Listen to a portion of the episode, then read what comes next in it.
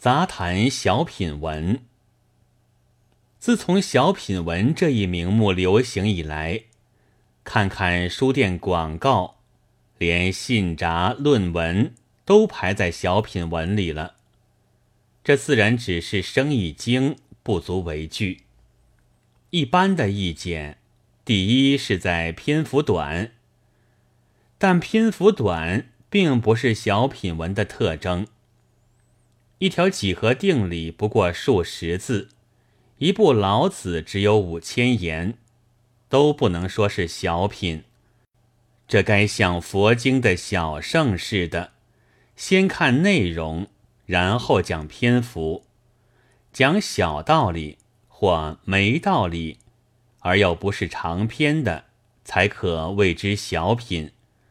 至于有鼓励的文章，恐不如谓之短文，短当然不及长，寥寥几句也说不尽森罗万象。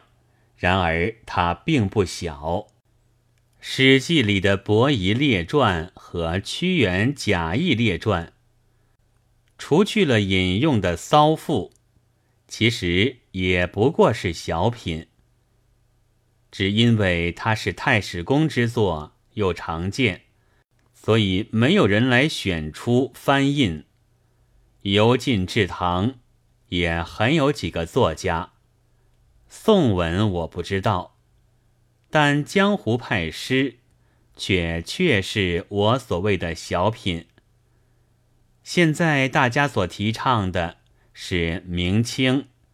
据说书写性灵是他的特色，那时有一些人，却也只能够书写性灵的风气和环境，加上作者的出身和生活，也只能有这样的意思，写这样的文章。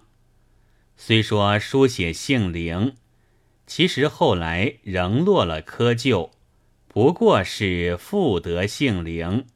照例写出那么一套来，当然也有人预感到危难，后来是身历了危难的，所以小品文中有时也夹着感愤，但在文字狱时都被销毁批版了，于是我们所见就只剩了天马行空似的超然的性灵。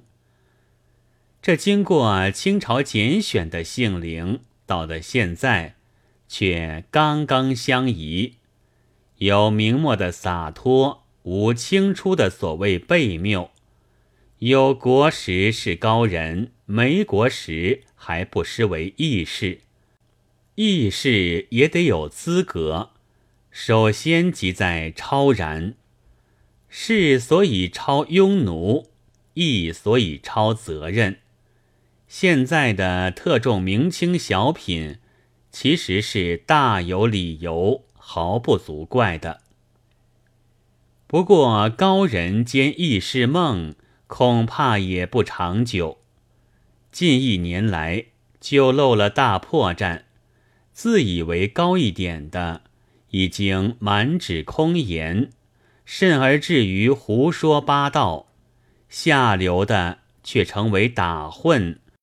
和唯笔丑绝并无不同，主意只在挖公子哥们的跳舞之姿和舞女们争生意，可怜之状已经下于五四运动前后的鸳鸯蝴蝶派数等了。为了这小品文的盛行，今年就又有翻印所谓真本的事，有些论者。也以为可虑，我却觉得这是并非无用的。原本价贵，大抵无力购买，现在只用了一元或数角，就可以看见现代名人的祖师，以及先前的姓灵怎样叠床架屋，现在的姓灵怎样看人学样。啃过一堆牛骨头，即使是牛骨头，不也有了实践，可以不再被生炒牛角尖骗去了吗？